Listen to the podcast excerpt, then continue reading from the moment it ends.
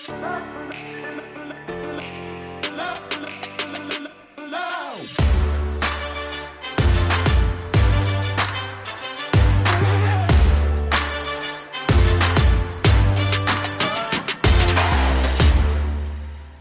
willkommen zum Podcast Arbeitsphilosophen, die Zukunft der Arbeit. Wir haben heute ein Special, keinen Schwerpunkt. Das heißt, es geht heute um einen Gast und ein Thema. Nicht mehr und nicht weniger. Zu Gast ist Hans Pichacek. Er ist geschäftsführender Gesellschafter, hat eine eigene Agentur seit über 20 Jahren mit dem Titel Move Elevator. Es geht da um Markenkommunikation, ganz klassisch, Digitalisierung, Organisationsdesign und all die Dinge, die dazwischen stattfinden. Also das, was man unter einer Agentur versteht. Hans hat, wie gesagt, in den 20 Jahren sehr viel erlebt. Er hat viele Mitarbeiter und vor einigen Jahren dann einen Transformationsprozess angefangen. Und das ist auch der Grund, warum eine Hörerin dieses Podcasts mir gesagt hat, Frank, du musst mit Hans sprechen und ihn in den Podcast einladen. Wir haben dann ganz kurz telefoniert, so eine Dreiviertelstunde, haben festgestellt, das hätten wir schon aufzeichnen müssen. Das war schon sehr interessant. Wir konnten nicht in die Tiefe gehen, weil dafür ist ja der Podcast da. Zwei Wochen später haben wir aufgenommen und das Resultat wirst du gleich hören. Es ist sehr persönlich. Ich finde, Hans nimmt überhaupt kein Blatt vor den Mund. Er zeigt uns das Innere einer Organisation. Er zeigt uns aber auch das, was er gefühlt hat, das, was er erlebt hat. Es ist extrem authentisch. Wir bekommen diese Innensicht, wir bekommen einen Blick in den Betriebsraum einer Agentur und dessen Transformation. Ich ja, kann gar nicht oft genug betonen, wie klasse ich dieses Gespräch finde, allein aus der Tatsache heraus, dass Hans bereit ist, uns so tief mit reinzunehmen. Ich hoffe, ich verspreche jetzt nicht zu viel. Auf jeden Fall finde ich, dass man das hier doppelt und dreifach unterstreichen darf, nein, unterstreichen muss, weil es einfach alles andere als selbstverständlich ist. Ich möchte gar nicht viel mehr sagen, hab einfach jetzt ganz viel Spaß. Los geht's mit Hans Pichacek. Was war so der erste Auslöser bei dir, dass du sagst, okay, ähm, es gibt da ein neues Denken, entweder um mich herum oder in mir, was da gerade hochkommt, ähm, dass du dich so auf einen neuen Weg gemacht hast, dass du gesagt hast, okay, Arbeit oder Wirtschaft oder diese Kombination aus Arbeit und Leben, irgendwie ähm, gibt es da noch was anderes. Was war so diese Initialzündung? Wenn es die überhaupt mhm. gibt, das weiß ich ja nicht. Ja, also ich würde die Geschichte gerne so erzählen, dass ich sage, äh, ich habe erkannt, dass es da einen Trend gibt, der die Welt besser macht und ich wollte damit die Welt verändern. Äh, so war es aber leider nicht. Äh, die Geschichte war weniger spektakulär und die war auch weniger angenehm. Denn es war wirklich so, dass wir vor drei Jahren mit unserer Agentur eigentlich eine tolle Entwicklung durchgemacht haben. Also die Agentur wurde größer, äh, die Kunden wurden größer, die Projekte wurden größer. Und ich war jetzt zu der Zeit verantwortlich für unsere Digital-Unit. Und ähm, wir haben uns eigentlich total darüber gefreut, dass unsere Projekte größer wurden und spektakulärer wurden. Ähm, aber äh, leider war das nicht so toll, wie, wie man das denken möchte. Denn wir sind vor fast 20 Jahren als Zwei-Mann-Agentur gestartet. Ähm, vor drei Jahren hatten wir circa 70 Leute. Und wir haben aber immer noch so funktioniert wie eine kleine Start-up-Bude mit wenigen Leuten. Und äh, wir waren einfach an dem Punkt, wo wir einfach mit den Strukturen, mit den Methoden, die wir angewendet haben, diese Projektgröße nicht mehr stemmen konnten. Und es gibt ja diese, ähm, dieses magische Dreieck des Projektmanagements, kennst ja wahrscheinlich auch. Das Projekt ist in Quality, in Time und in Budget. Und ich würde sagen, wir haben es geschafft, hier und da alle drei Dimensionen zu reißen. Ne? Wir sind nicht pünktlich fertig geworden. Ähm, die Qualität war zweifelhaft und am Ende war es auch noch deutlich teurer als am Anfang kalkuliert. Und das hat alle Menschen in der Agentur total frustriert.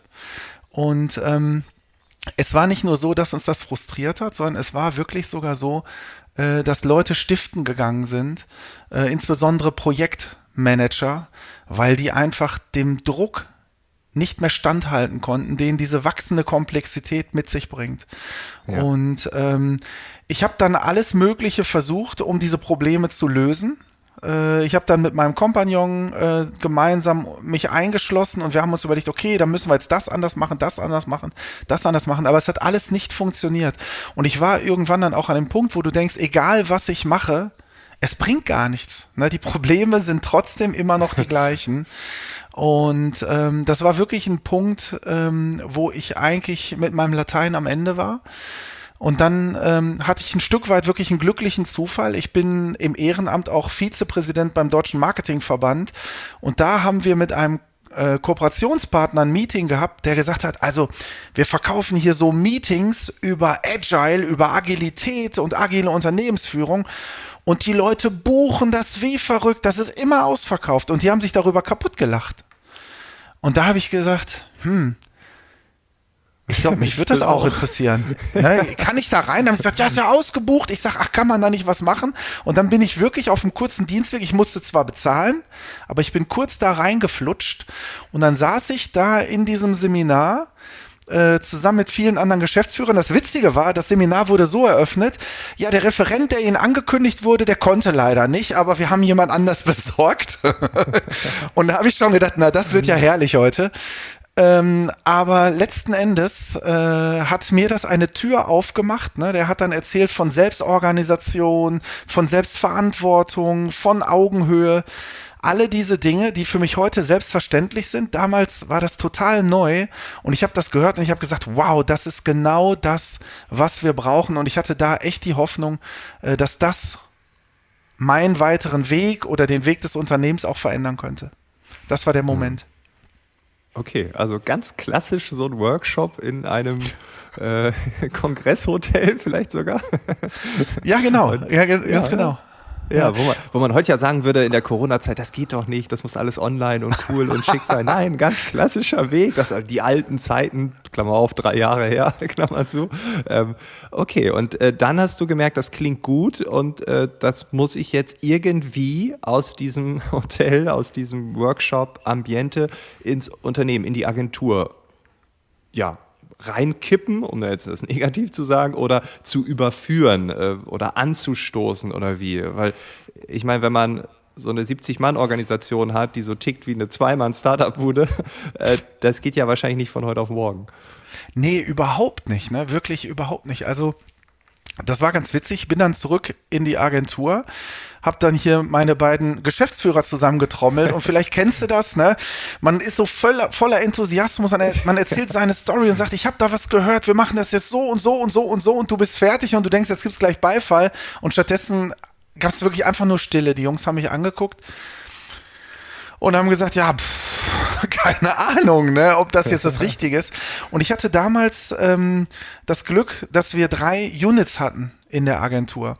Und ich war ja für eine zuständig und haben die Jungs gesagt, weißt du was, vielleicht machst du das einfach mal in deiner Unit, wir probieren das da mal aus und gucken, was passiert. Und aus heutiger Sicht muss man sagen, das war Gold richtig, da, weil wir wussten ja gar nicht, wie man es richtig macht. Und wenn wir direkt mit dem ganzen Unternehmen reingestartet wären, hätte es, glaube ich, wirklich ein böses Ende genommen. Und so habe ich gesagt, ja, okay, dann mache ich das so. Dann habe ich äh, meine Units zusammengetrommelt und äh, habe denen das dann auch erzählt, was ich gehört habe, was ich gerne machen möchte und äh, hatte auch schon so einen Plan ausgearbeitet und habe gesagt, okay, pass auf, lass uns einfach so und so und so und so vorgehen. Gibt's noch irgendwelche Fragen? So, und das Witzige war schon mal, dass, ähm, dass es total viele Fragen gab, dass in dem Moment wirklich eine großartige Diskussion entstanden ist. Ne? Was ist denn damit? Was ist denn damit? Erstmal so die ganzen Edge Cases, was vielleicht auch wirklich dann nicht funktioniert. Ähm, mhm. Aber war, es war natürlich auch die Sorge da, was machen wir, wenn das nicht funktioniert? Ne, werden wir dann rausgeschmissen, wird dann die Abteilung geschlossen, weil ähm, das, was da war, hat vielleicht nicht besonders gut funktioniert, aber es hat ja funktioniert. Und wenn man das alles wegwirft, ist ja ein Risiko. Ja. So, und so ähm, haben wir dann lange darüber diskutiert. Und was aber cool war, mir ist witzigerweise vor zwei Wochen nochmal die Präsentation in die Finger gefallen, die ich damals gehalten habe. Ne, das war auch nochmal schön, das eigentlich zu lesen mit den Augen von damals. Ähm, aber was das Schöne war, ähm, ich habe dann am Ende gefragt, so, gibt es denn Leute, die Bock haben, das gemeinsam mit mir auszutreiben, äh, auszuarbeiten und voranzutreiben? Und da gingen dann wirklich ein paar Finger hoch. Und wir waren dann wirklich ein kleines Kernteam. Ich kann dir gar nicht mehr sagen, ob drei, vier oder fünf Leute. Aber wir haben uns dann in einem kleinen Kernteam hingesetzt und haben für uns eine Roadmap erarbeitet, was wir tun können und was nicht. Und mit dem Wissen von heute kann ich dir sagen, dass da was ganz Tolles passiert ist. Da haben wir nämlich zum ersten Mal die verschiedenen Sichtweisen zusammengebracht, weil bis dahin haben wir das immer nur aus der Chefperspektive betrachtet. Und damals habe ich auch ich traue mich heute gar nicht mehr, das zu sagen, aber damals habe ich Doch, auch nochmal gedacht, okay, die Chefs sind die, die alles wissen. Und dem Mitarbeiter muss man das erst mühsam beibringen.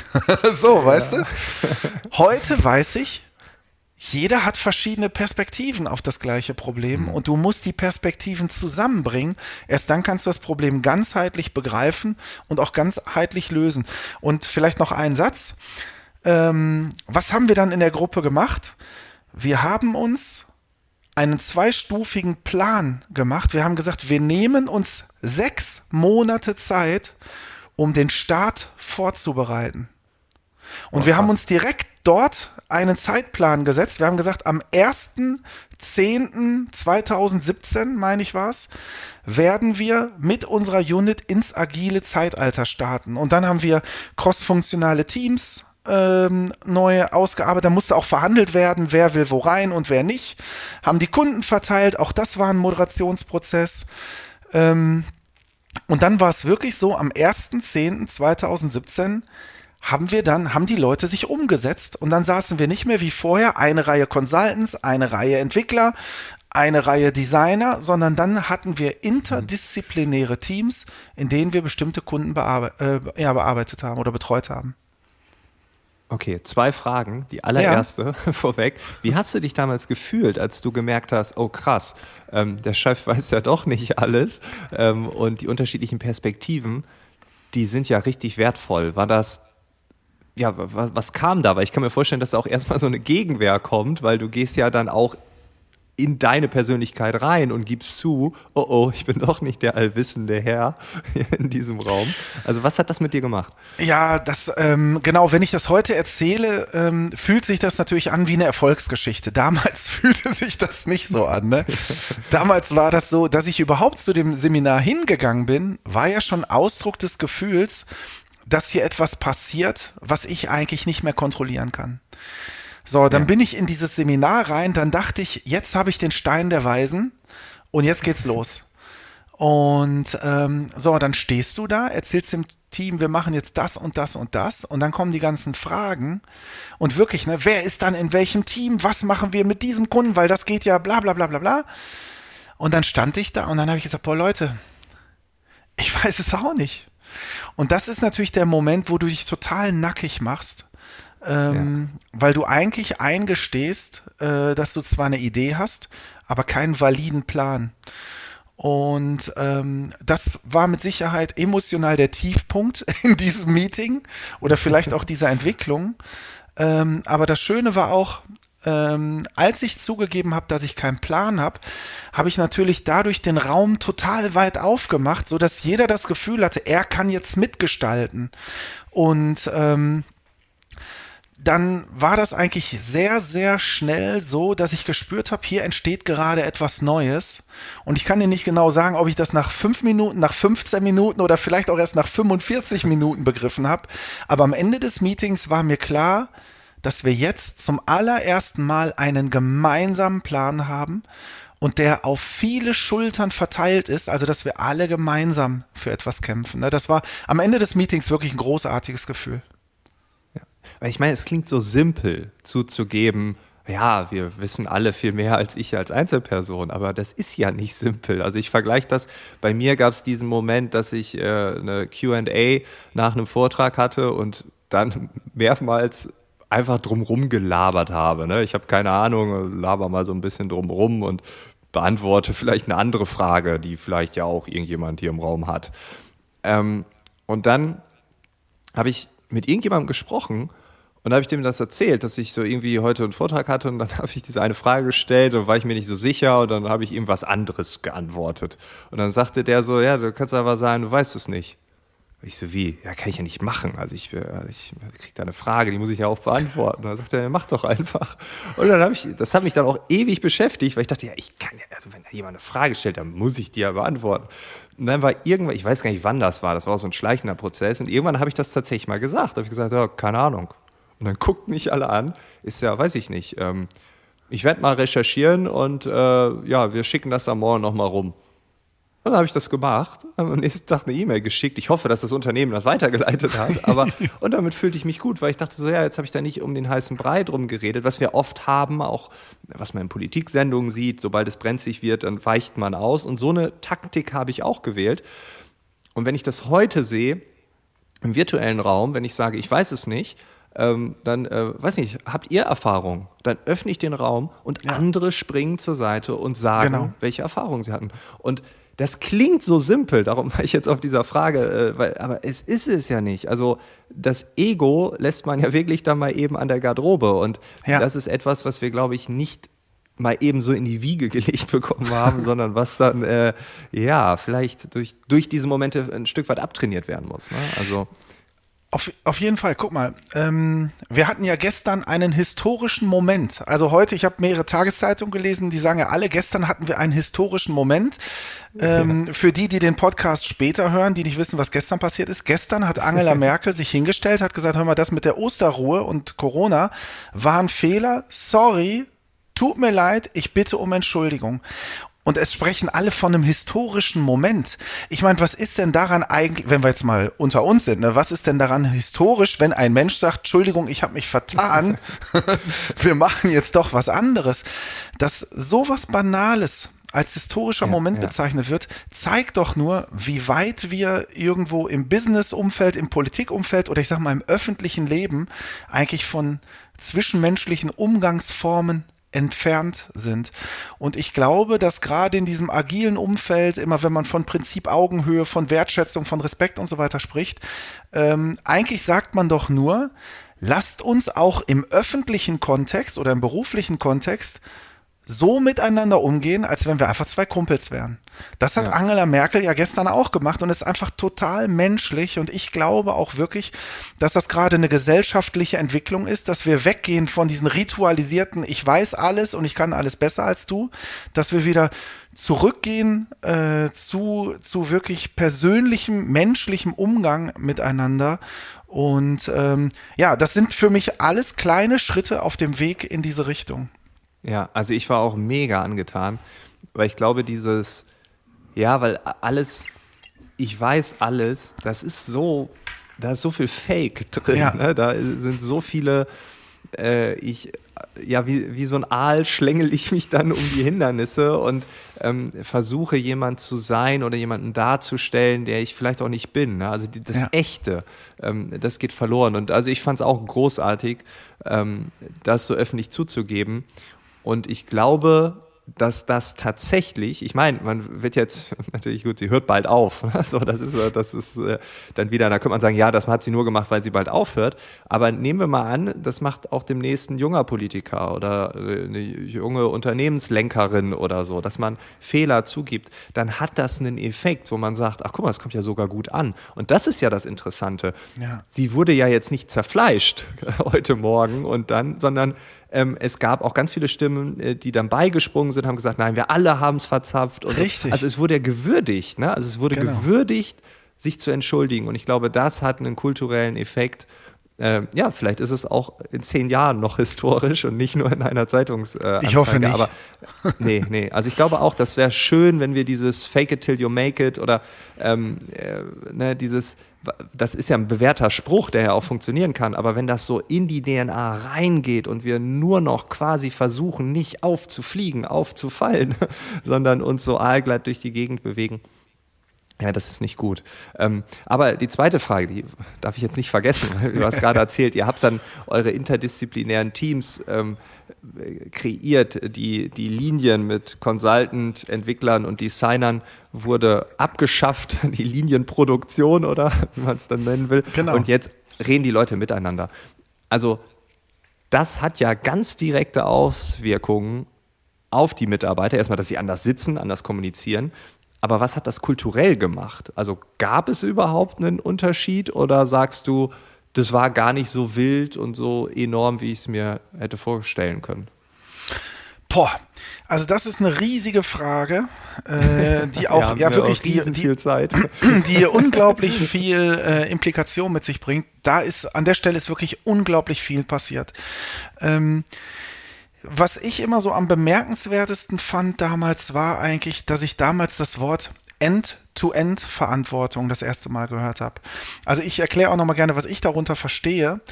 Bis dahin war es so, man muss sich das wirklich mal vorstellen. Bei uns ist der Consultant zum Kunden gefahren, hat vom Kunden den Kunden gefragt, was ist dein Problem? Da hat der Kunde erzählt, ich habe das und das Problem. So, dann hat der Consultant ein Briefing daraus geschrieben. Dann hat er das Briefing dem ähm, Designer, nee, dem Konzepter erstmal übergeben. Der Konzepter hat äh, ein Konzept geschrieben, das hat er dem Designer übergeben, der Designer hat es an den Entwickler übergeben und hinten kam dann was raus. Das war wie stille Post. Ja, ne? also sagen, vorne sagt einer Currywurst und hinten ja, kommt, und äh, Döner, Döner, raus. raus. Gleicher das Gedanke. Ja. Man weiß, was wir früher oder aktuell noch viel essen. so, und das, ich sag mal so, wenn man da aus heutiger Perspektive drauf äh, guckt, dann weiß man, das kann überhaupt nicht funktionieren. Ach so, und ich habe eine Komponente vergessen. Zwischendurch kam ich dann noch durch den Raum stolziert, ne? Hab gesagt, ja, was macht ihr denn hier? Ne? Hab mir so ein Layout angeguckt. Man muss ja wirklich sagen, eigentlich keine Ahnung von dem, was der Kunde gesagt hat. Ich weiß in dem Moment auch nicht, was der Consultant da rausgeführt hat. Ich guck einfach auf das Layout. Layout Layouts habe ich mir auch immer am liebsten angeguckt, weil da kann ich sofort was zu sagen, ne? Quellcode nicht und habe gesagt, oh, das würde ich aber anders machen und nochmal schön reingegrätscht und nochmal wirklich alles aufgewirbelt. Das ist aus heutiger Sicht so irre. So, und als wir diese cross-funktionalen Teams eingeführt haben, haben wir gesagt, so, ihr habt jetzt End-to-End-Verantwortung. Jeder von euch darf das Projekt von Anfang bis Ende mitbegleiten. Das heißt, sie machen einen gemeinsamen Kickoff, wo alle drin sind, drin sitzen, die am, äh, am Thema teilnehmen. Und alles zwischendurch machen die gemeinsam bis zum Endergebnis. Jeder hat die volle Kontrolle über das, äh, was am Ende dabei rauskommt. Und jetzt kommt der Clou, die Chefs reden nicht mehr rein. Das war der größte Kulturschock für mich, ja. dass ich nicht mehr ungefragt äh, Feedback geben durfte oder wollte auch. Ne? Was und wir haben das dann, du denn dann jetzt noch? das werde ich oft gefragt. Ähm, aber trotzdem vielleicht noch mal ganz kurz. Natürlich stehe ich immer als Ansprechpartner zur Verfügung. Und auch heute werde ich noch regelmäßig reingeholt und werde um Feedback gebeten, um Ideen gebeten und so weiter. Mhm. Aber ich komme nicht mehr unaufgefordert und zerreiße etwas, was sowieso noch nicht fertig ist. Das ist ein unglaublicher Unterschied für den, der da gerade sitzt, ob du dir ausgesucht hast, dass jetzt gerade jemand kommt und du dem etwas zeigst, was auf einem gewissen Stand ist oder so wie wenn Mama früher nach Hause kam, man hat das Zimmer so halb aufgeräumt, war total stolz auf das, was man schon geschafft hatte. Und Mama sagt, was machen da die Pantoffeln, was macht das Schulmäppchen ja. und so weiter. So, ist so. Nicht motivierend. Nee, es ist einfach überhaupt nicht motivierend. Ne, man hatte das am liebsten, wenn man fertig war mit Zimmer aufräumen, hat man Mama reingerufen und hat gesagt, guck mal. So, ich möchte das jetzt nicht verniedlichen, weil das ist ein ernstes Thema. Ähm, aber trotzdem gibt es Parallelen bei den beiden Situationen, dass wir nur dann gefragt werden, wenn unser Feedback auch gewünscht ist und auch mit einer klaren Aufgabenstellung, äh, was wir an der Stelle tun sollen. So, und das war halt ein Kulturwandel, ähm, dass die Teams endlich ihren eigenen Überzeugungen folgen durften und dass ihnen da auch niemand von außen reingegrätscht hat. Also was das war mit den, ja. Hm? Was war denn mit den anderen beiden Chefs, die ja ähm, am Anfang vielleicht skeptisch waren oder deine Erleuchtungsrede noch nicht so ganz geschluckt haben und gesagt haben, mach erstmal in deiner Unit. Ähm, wie waren die denn dann äh, auf einmal Teil des Ganzen? Haben die gesehen, bei dir läuft's besser in der Unit oder äh, wann sind die ins Boot gekommen? Haben die gesehen, deine Mitarbeiter sind ganz anders drauf, die kommunizieren anders, die Projekte laufen auf einmal doch innerhalb des Budgets, innerhalb der Zeit und ja, also ähm, die Sache ist die, als wir damit angefangen haben, ähm, ist es nicht sofort besser geworden. Also das ist auch Teil der Wahrheit. Im Gegenteil, es ist wirklich schlechter geworden. Also dieses, wir hatten ja keine Ahnung von dem, was wir da taten. Und ja. ähm, Das heißt, wir mussten eine Menge Fehler erstmal noch machen. Wir mussten selber lernen, wie das überhaupt geht, End-to-End-Verantwortung. Ne? Wir hatten damals auch keine eigenen Agile-Coaches. Heute haben wir vier eigene Agile-Coaches im Haus. Ähm, damals hatten wir einen externen, der am Anfang einmal in der Woche, später alle zwei und dann alle vier Wochen mal vorbeikam. Äh, das heißt, wir mussten wirklich viele, viele Fehler machen, um zu verstehen, wie das wirklich funktioniert. Und die Umsatzrendite in unserer Unit ist wirklich abgestürzt. Also wir haben damals richtig Geld verbrannt und ähm, man kann das wirklich nicht hoch genug würdigen, dass meine beiden Kompagnons äh, damals mich einfach haben machen lassen. Ähm, mhm. Ich sag heute zwar manchmal scherzhaft, äh, die haben gesehen, dass ich jetzt nicht auch noch Kritik von denen brauchte, weil ich bin Perfektionist und wirklich für so einen äh, für so einen Zustand verantwortlich zu sein oder zumindest sich verantwortlich zu fühlen. Das hat sich für mich nicht gut angefühlt und ich erinnere mich auch, ähm, ähm, wir haben einen ähm, Mitarbeitenden Julian, der ist äh, heute auch einer unserer Agile Coaches und war dann zwischenzeitlich Head of äh, Digital. Der hat dann diesen Head of übernommen, hat gesagt, pass mal auf Hans, nimm du dich ruhig ein bisschen zurück, ich kümmere mich hier. Und dann hatten wir ein Jahresreview. Da waren wir gerade an dem Punkt, dass es dass, dass sich alles stabilisiert. Ne? Und da haben wir so eine, so eine Retrospektive vom Jahr gemacht und äh, dann haben wir mal so aufgeschrieben, was wir alles geschafft hatten, welche Etappen wir alle erreicht hatten. Das war wirklich beeindruckend, weil wir echt viel erreicht hatten. Wir hatten diese Teams aufgestellt, Kunden neu verteilt, viele, viele Dinge gemacht. Und dann war aber die Frage so, bist, bist du jetzt zufrieden? Und da habe ich einfach gesagt, nein. Ich, es, ich war emotional noch nicht mal in der Lage zu sagen, schön wäre gewesen, wir sind noch nicht am Ziel, aber wir haben schon viel erreicht. Ich konnte das nicht sagen. Ne? Ich habe gedacht, scheiße, ey, ich bin nicht zufrieden, weil das ist nicht das, was ich bestellt habe. Es wurde etwas anderes geliefert. Ne? Und ähm, witzigerweise hat Julian damals zu mir gesagt, versuch doch, oder äh, auch Berthold, so hieß unser erster Agile Coach, ne, die haben gesagt, versuch doch bitte auch das Positive zu sehen. Und dann habe ich gesagt, okay, ich versuche es, klappt nicht, aber ich versuche es weiter. Und kurz danach, kurz danach ging's los. Aber da waren anderthalb Jahre vergangen, also wirklich anderthalb Jahre, nachdem wir umgestiegen waren auf diese cross-funktionalen Teams, ging's auf einmal los. Und witzigerweise nicht so ein bisschen, sondern auf einmal ging es raketenmäßig ab. Ne? Auf einmal ähm, liefen die Projekte, war die Qualität da, die Umsatzrenditen waren wieder im grünen Bereich und so weiter. Von heute auf morgen, ähm, als wäre irgendwie wirklich so ein Knoten geplatzt. Ne? Ja, ja. Das war auch gerade mein Bild. So irgendwie so eine Explosion oder eine Implosion, so buff und los geht's. Ja. und war das dann der Punkt, wo die anderen beiden Geschäftsführer gesagt haben, okay, äh, jetzt müssen wir auch? Oder wie ist das übergeschwappt? Ähm, ja, das, das ist so übergeschwappt, dass wir, ähm, also ich plaudere jetzt mal wirklich richtig aus dem Nähkästchen. Ähm, es war Bleibt so, im dass, Raum. genau. Es Im war wirklich so. Ähm, also jeder Geschäftsführer war für eine Unit zuständig, ne? Und ähm, äh, Alex, ähm, der, äh, also eine, also doch ein Geschäftsführer. Bei Alex war es so, Alex hatte schon relativ früh gesagt, irgendwie finde ich das gut und ich sehe da eine ganze Menge Potenzial. Und Alex hatte dann eigentlich das gleiche Erlebnis nochmal wie ich. Er ist dann auch zu seiner Unit hingefahren, hat gesagt, ey, passt mal auf, hier in Oberhausen machen die das und das und das. Sollen wir das nicht auch machen? Habt ihr Bock darauf? Äh, ich war dann auch mit dabei, hatte noch so ein bisschen erzählt, wie toll das bei uns dann läuft und was alles passiert. Ähm, und da hat das Team gesagt, Nee. Können wir uns jetzt gerade nicht vorstellen. Wir haben schon so viel Veränderung durchgemacht die letzten Jahre. Ähm, da haben wir jetzt gerade keinen Bock drauf. Und ähm, dann haben Alex und ich uns tief in die Augen geguckt, weil das war überhaupt nicht das, womit wir gerechnet haben. Ähm, und dann haben wir auch kurz diskutiert, was wir jetzt machen. Aber eins ist klar, wenn du sagen möchtest, ich schicke euch in die Selbstverantwortung und die Menschen sagen, wir wollen das aber nicht, dann kann das nicht funktionieren. Ne, Verantwortung kann man nicht delegieren, man kann sie nur anbieten und andere Leute können dann in die Verantwortung reingehen. Du kannst aber Verantwortung nicht jemand anders einfach aufoktroyieren. Das wird nicht funktionieren.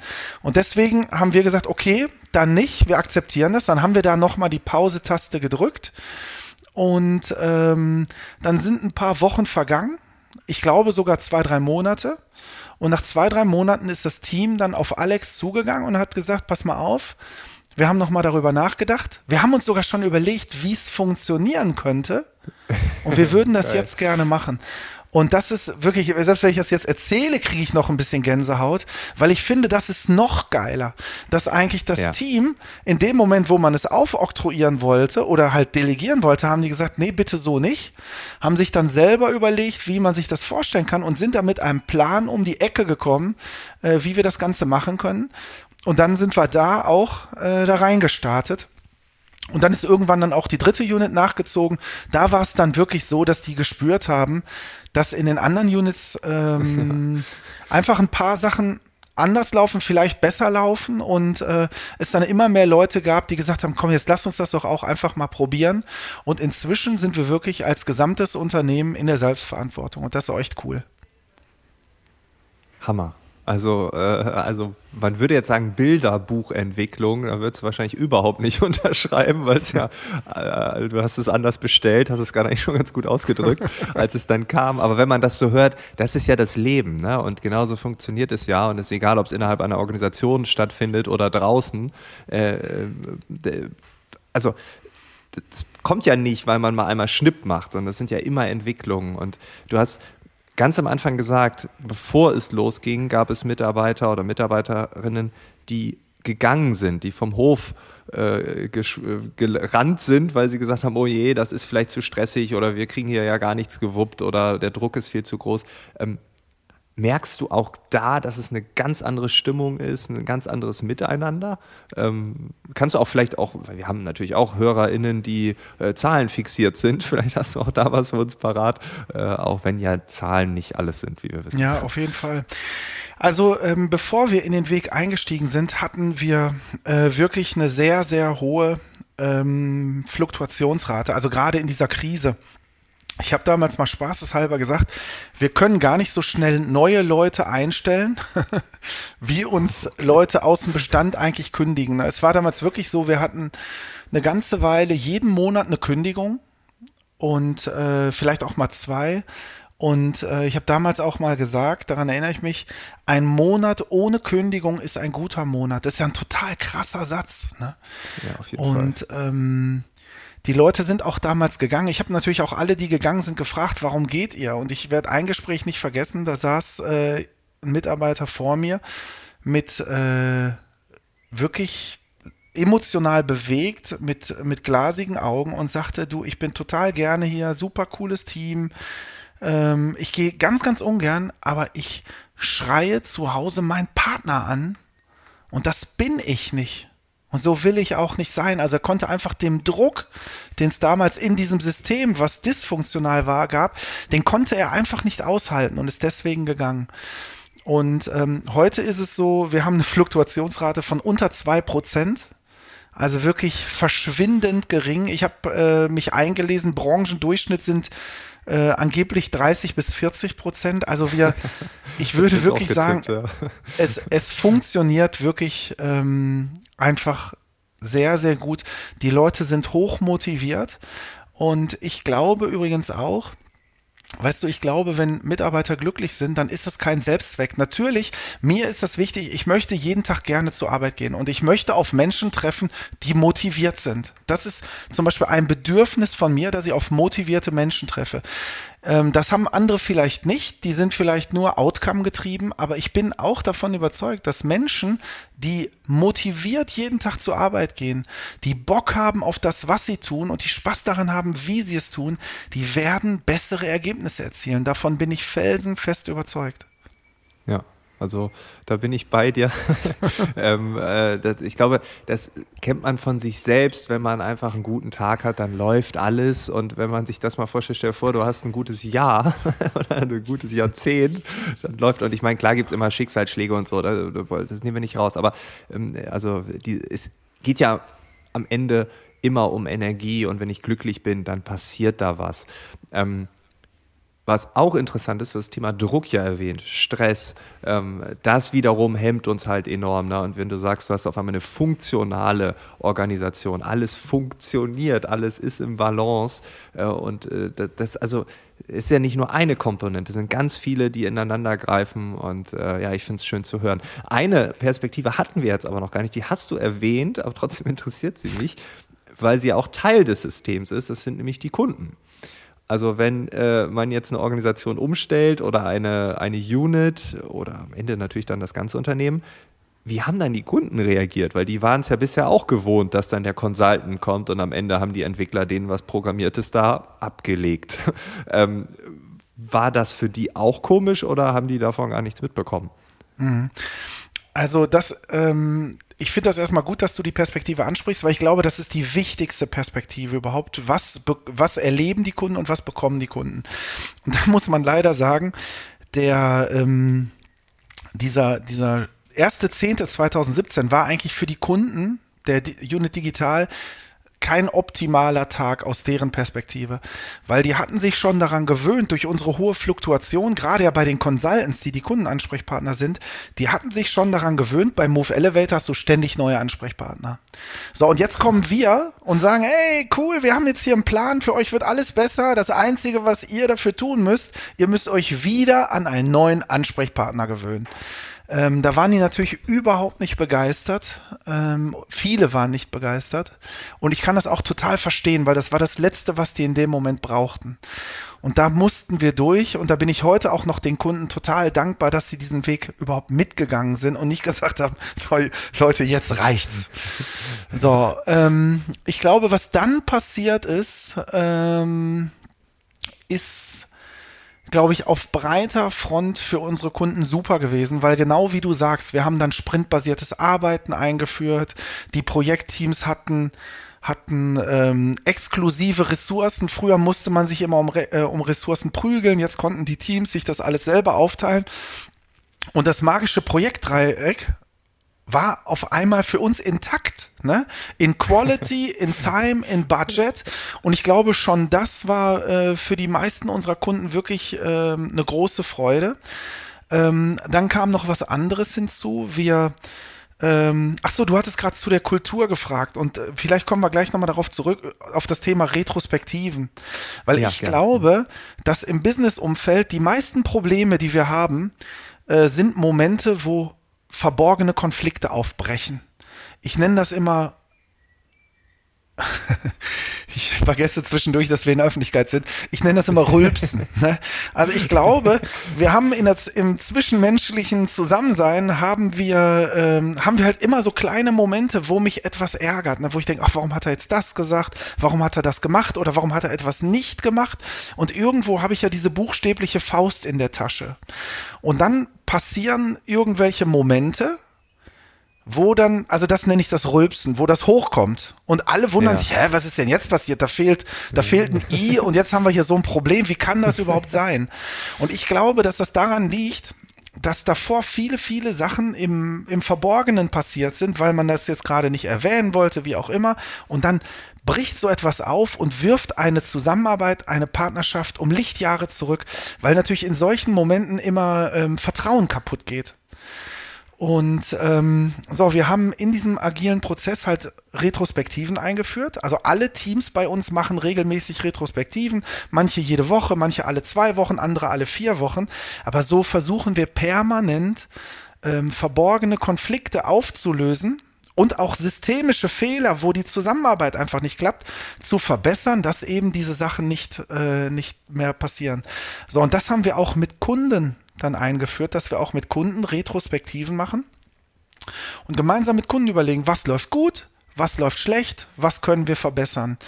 Und ich glaube, dass das wirklich das Verhältnis zu unseren Kunden ähm, extrem äh, verbessert hat in Summe. Und auch heute, Auch heute ist es bestimmt so, dass bei Move Elevator jeden Tag geht hier mal was schief und da mal was schief. Und ähm, letzte Woche ist, ist auch mal, ist wirklich was passiert, wo man sagt, Mensch, so, solche Sachen müssen nicht passieren. Ist vielleicht auch mal menschliches Versagen. Da, wo Menschen sind, passieren einfach Fehler, gar keine Frage. Ich möchte keine idealisi idealisierte Welt malen. Aber trotzdem ist das so, ähm, dass wir zu unseren Kunden ein sehr vertrauensvolles äh, Verhältnis haben und wir machen auch regelmäßig Kundenzufriedenheitsbefragung und wir hatten bei der letzten Kundenbefragung Net, Net Promoter Score von 60. Also das ist wirklich ein absoluter Traumwert im Vergleich und ähm, ich ähm, nehme. Vielleicht kannst du uns da noch mal kurz abholen. Was heißt das, Net Promoter Score? Und ist 100 das höchste, weil ja. das wäre ja dann 60 Prozent. also. Genau, ja, Entschuldigung, gut, dass du danach fragst. Äh, wenn man ständig mit solchen Zahlen operiert, dann denkt man immer, für jeden ist das normal. Ist es natürlich nicht. Den Net Promoter Score kennt eigentlich jeder von uns, denn fast immer, wenn wir online irgendwie bestellen, dann kriegen wir oft danach eine E-Mail und dann wird da die Frage gestellt, wie wahrscheinlich ist es, dass du uns weiterempfehlen würdest? Und ja. ähm, der Witz an dieser Umfrage ist, es wird nur gezählt, wer acht, neun oder zehn Punkte vergibt weil man sagt, das sind die, die dich wirklich weiterempfehlen würden. Und du guckst dann, boah, hoffentlich erkläre ich das jetzt richtig. Wenn es jemand besser weiß, dann bitte ich um Entschuldigung, dass ich die Formel jetzt nicht eins zu eins griffbereit habe. Aber ich bin mir ziemlich sicher, ich dass es Ich werde nicht nachgoogeln. Ich vertraue dir, egal ob es richtig oder falsch ist. also nehmen wir an, du fragst 100 Leute oder anders. Wir haben 100 Leute befragt beim Move Elevator und ähm, wenn wir einen Net Promoter Score von 60 haben, dann heißt das, dass 60 Prozent der Leute 8, 9 oder 10 Punkte vergeben haben. Ah, okay, ja. Mhm. Ich meine, ist es ist so, wirklich. Vielleicht ist es ja. noch ein, ein, ganz klein wenig anders, aber äh, ziemlich genau so funktioniert's. Ja, okay, also 60 von 100 sind absolute Supporter. Das klingt für mich auch Genau, sind Supporter Wert, und würden uns weiterempfehlen, ja. Ja, ja, okay. Mhm. Okay, also insgesamt kannst du sagen, ähm, die, die, Kunden sind äh, zufriedener als vorher, äh, die MitarbeiterInnen sind zufriedener als vorher, äh, das Unternehmen läuft besser als vorher. Gibt es irgendetwas aus der Vergangenheit, wo du sagst, ah, das ist schade, dass das weg ist? Ähm,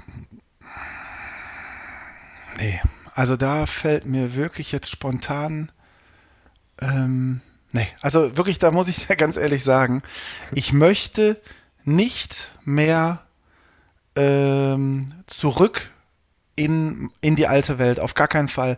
Also mein Leben ist auch ähm, für mich viel, viel angenehmer geworden. Das mag auch ein Typ äh, eine Typfrage sein, aber bei mir war es so, ich hatte früher immer das Gefühl, ähm, dass die ganze Verantwortung auf meinen Schultern lastet. Also ich habe auch ja. dazu geneigt, alles, was in der Firma schlecht gelaufen ist, habe ich immer gesagt, so wie Angela Merkel das ja gestern auch gesagt hat, in letzter Konsequenz ist sie für alles verantwortlich, was diese Bundesregierung tut.